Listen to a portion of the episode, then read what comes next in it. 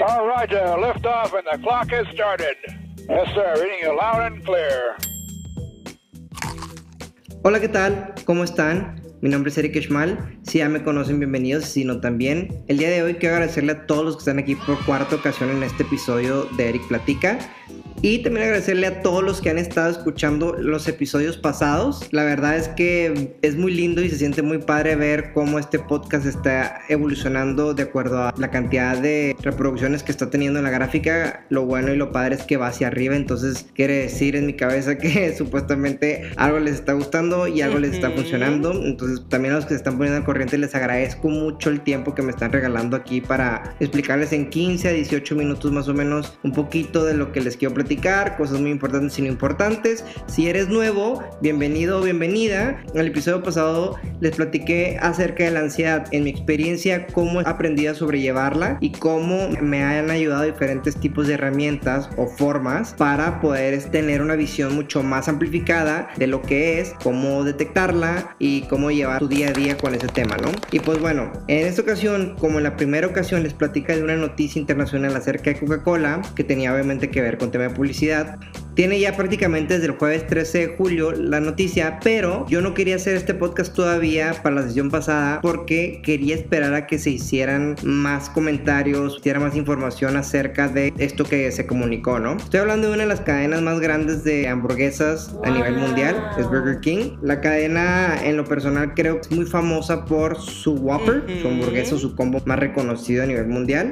Y lo importante de esta situación es que se le está juzgando mucho y se le está felicitando también por una publicidad engañosa que hicieron, según los medios. Hoy les vengo a platicar yo mi opinión acerca del respecto. Primeramente quiero felicitar abiertamente a toda la gente que colaboró en este tema, tanto a nivel México como a nivel Estados Unidos y en el resto del mundo en el tema del marketing. Creo que hicieron un trabajo estupendo en comunicar esto que al final del día para muchos iba a ser un balde de agua fría y para otros una muy buena noticia. Pero sin embargo creo que la colaboración de todos los departamentos a nivel internacional que hicieron posible esta comunicación como lo lograron es para mí un 10 en el examen, ¿no? Entonces si alguien lo escucha, que no creo, pero ojalá que alguien lo llegue a escuchar. Muchas felicidades, la verdad estoy muy sorprendido de cómo todavía las empresas grandes de cadena eh, están preocupados por hacer que estos mensajes lleguen de una manera correcta a sus comensales, a sus comunidades, ¿no? Y esto pues magnífico. Y bueno, ¿qué es lo padre y cómo evolucionó? El 13 de julio vimos un par de tweets donde Burger King decía a quién le gusta la hierba. Obviamente con este tipo de, tweets así nomás a secas de una industria alimentaria pues oye como que se equivocaron o se les pasó al community algo, no sé, ¿no? Hace ruido. Claramente si estás metido en el tema del marketing entiendes o intuyes que hay algo atrás, hay algo más, que tiene algo, ¿no? Que hay una razón para que ese tweet esté ahí. Hoy en día hay tantos controles a nivel internacional en el tema del marketing conocidos y herramientas que te permiten este control que ya sería muy difícil pensar que un tweet de este calibre se soltó así nomás porque sí, ¿no? Entonces, como que mucha gente le hizo ruido por unas horas, etcétera, y después vino otro tweet muy afortunado a mi punto de vista que decía, trabajando duro para arreglar este pedo. Entonces,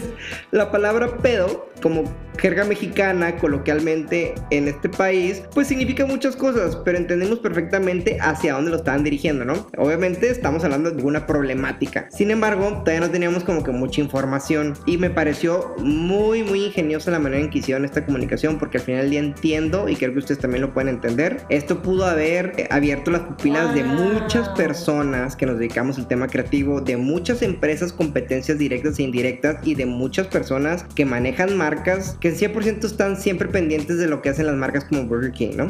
Entonces eso es bien importante porque al final del día mataron varios pájaros de un tiro, ¿no? Y eso está increíble en mi cabeza. Ahora, ¿qué fue lo que hicieron? Básicamente, unas horas después soltaron un video muy padre donde el niño este del Jordan fue la pieza clave que Burger King utilizó para comunicar este mensaje a nivel internacional, ¿no? Y el mensaje que era? El mensaje era simplemente que Burger King había encontrado por medio de varios estudios durante al menos más de cuatro meses una fórmula a base de lemongrass. No sé si tengo otras cosas. Lo que leí fue lemongrass, que es una hierba de limón que al final del día es de origen asiático, africano y proviene también de algunas islas tropicales. Ya tiene muchas bondades al momento de ingerirla. Entonces, en la situación acá es que como sabemos, existe un efecto invernadero muy fuerte en el ambiente que permite que la contaminación cada vez incremente más. Y esto es a raíz de las flatulencias y los eructos de las vacas, ¿no? Es decir, del ganado. Entonces, cuando Burger King se refiere a esto, en su mensaje, algo bien clave que me pareció importantísimo y que creo que es algo de lo que ellos le pusieron más atención y si no, que bien lo hicieron, fue que ellos propiamente como marca aceptaron que son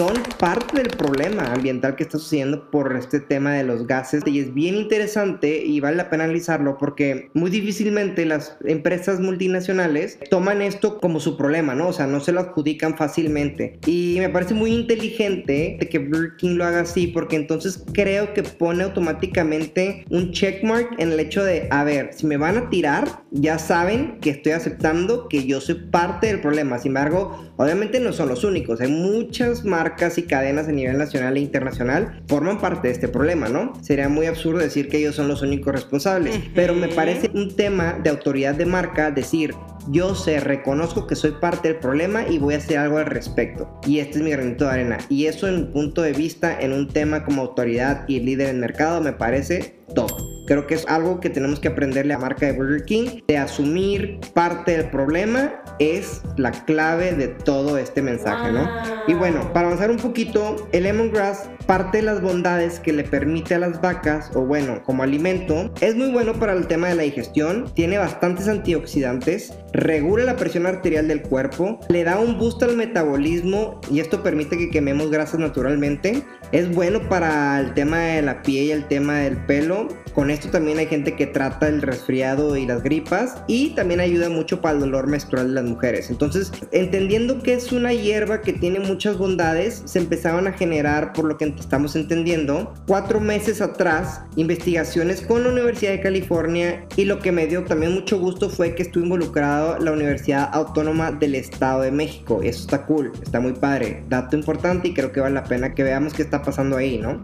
Y ellos se involucraron para dar a entender que incluir en la dieta de las vacas 100 gramos de lemongrass permitía hasta un 33% en disminución de la emisión de los gases cuando las vacas tenían flatulencias, se echaban pedos o eruptaban, ¿no? Y bueno, esto a mí me parece increíble, al final del día creo que es un avance tremendo y que Burger King ponga esta pieza en el juego me parece crucial, pero como siempre existe un pero, existen muchos haters alrededor de toda la gente que está haciendo cambios importantes importantes o cosas en beneficio de algo, ¿no? Y bueno, para hacer un poquito de paréntesis aquí, es un consejo personal, yo les recomendaría que cuando ustedes se topen en su carrera o en su día a día con este tipo de situaciones donde varias personas o diferentes organismos o básicamente comensales que están en contra de algo, etcétera, ignórenlos. Acuérdense que al final del día ustedes tienen que tener muy claro su objetivo, ustedes tienen muy clara su estrategia, tienen muy claro hacia dónde van y estas personas lo único que quieren lograr es provocarlos para que ustedes ustedes pierdan un poquito el enfoque, desvaríen y los desvíen de su objetivo principal, ¿no? Por más importancia que le quieran dar al tema, por favor, no lo hagan. Y acuérdense que al final del día, el que te provoquen y el responder simplemente le hace importancia a algo que no lo tiene. Ya que recuerden que desacreditar un proyecto, una idea o a una persona, para nada te hace ser una buena persona, sino al contrario, denota tu falta de estrategia, tu falta de educación y tu falta de profesionalismo por mucho. Y esto al final del día lo único que produce es que te hace quedar muy mal en un tema mediático y te hace ver bastante mal. Y al final del día, pues hay que cuidar esto a toda costa porque es una pésima práctica en cualquier tipo de ámbito y en cualquier tipo de negocio. Conózcanse muy bien y tengan mucha confianza en que si ustedes están haciendo las cosas bien y ustedes están bien internamente en lo personal, ni debería de afectarles. Dejen que se les resbale y sigan con su trayecto y sigan luchando y sigan creciendo. Acuérdense que como dice la frase, si están ladrando es porque están avanzando. Entonces creo que Burger King aquí haciendo un poquito de énfasis en eso, entendió perfectamente que iban a tener comentarios negativos en el tema de la industria. ¿Por qué? Porque siempre hay haters allá afuera. O sea, no puedes combatirlo. Inclusive a veces creo que son parte de tu éxito. Entonces,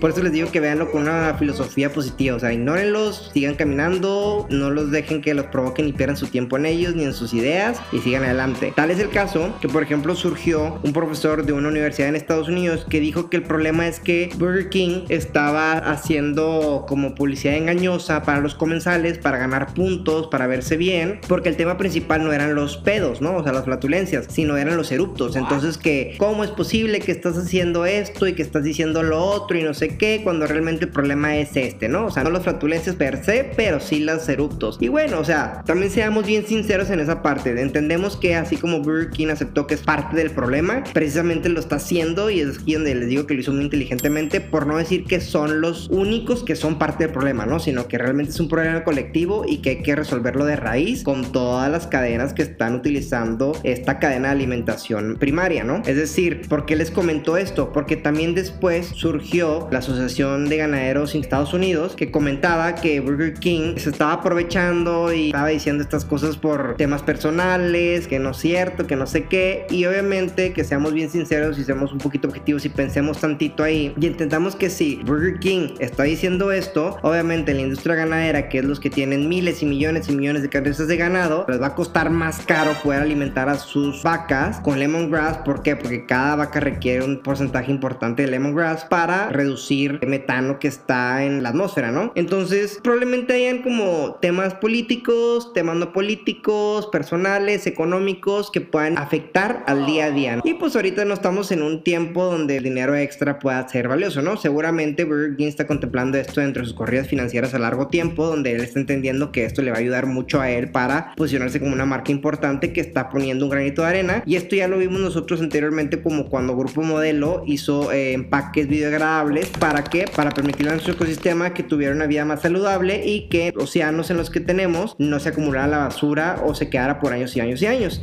Entonces, pues estas dos empresas, la verdad es que dos deditos para arriba y muy contentos con lo que están haciendo. La verdad, en lo personal, creo que esto es un cambio importante, si no es el cambio total, pero es un avance importante que Burger King está tratando de hacer. Y tan es así que ellos, precisamente en su comunicación, dicen que es una fórmula abierta, ¿no? al final del día es un open source donde ellos dicen, a ver, señores, esta es la fórmula de lemongrass que se requiere para que todos trabajemos como industria y aportemos un poco, es decir, todo el mundo la puede utilizar y eso me parece valiosísimo. Creo, creo que eso hizo que Burger King se pusiera como autoridad en el tema actualmente en la industria. Y eso permite que todos vean un poquito más su futuro y estemos pendientes de ver qué es lo que sucede en la industria a largo plazo. Es decir, cómo es posible que esto llegue a adaptarse a un tema de certificaciones, un tema de regulación, o simplemente va a ser que cada quien lo adopte, el que quiera y el que no quiera no lo adopte. Entonces va a ser muy interesante cómo vemos esta responsabilidad social con el planeta, no nomás como personas, para entender cómo esto va a tener un rumbo importante a largo plazo, ¿no? Entonces, pues felicidades Burger King, la verdad es que me impresionó mucho desde cómo probablemente se les ocurrió a las esferas altas de organización darle un poquito de avance a la problemática actual y cómo los equipos de mercadotecnia fueron capaces de desarrollar esta estrategia tan fuerte con tanto presupuesto, con tanto esfuerzo en temas de sets, storyboards, audiovisuales, talento humano, o sea, todo eso me pareció impresionante y creo que es un esfuerzo enorme que vimos que tiene mucho potencial y que probablemente van a seguir haciendo cosas muy interesantes. Entonces pusieron la vara muy alta, hay que verlos de cerca, hay que ver cómo esto empieza a funcionar y cómo empieza a desarrollarse. Y pues muchísimas gracias por escucharme. Que me puedes mandar DM a Eric Echmal en Instagram, cualquier duda, cualquier comentario, sugerencia. Ya muchas gracias a todos los que me han estado mandando y que me han estado conectando para apoyarles con sus negocios. Está súper padre, les agradezco mucho. La verdad, no me esperaba esta respuesta, pero está increíble verlo y tenerlo tangible, la verdad. Recuerden que todos los podcasts los vamos a estar subiendo ahora sí los lunes a las 8 de la mañana, uno cada semana. Vamos a hacer el esfuerzo para darles uno cada semana a las 8 de la mañana los lunes. Y si a veces me retraso un poco, les ofrezco una disculpa. Probablemente lo subiría el martes, no más tardar, porque ahorita estamos, gracias a Dios, muy ocupados en la agencia. Tenemos muchos proyectos que han estado retomándose y estamos también desarrollando otros nuevos que después les platico un poquito de eso para que también los que tengan un interés en cómo lograr proyectos nuevos en estos tiempos puedan tener un poquito más de insight. Por el momento pues están en desarrollo, entonces no les puedo platicar mucho, pero muchísimas gracias y cuídense mucho, que estén bien, bye.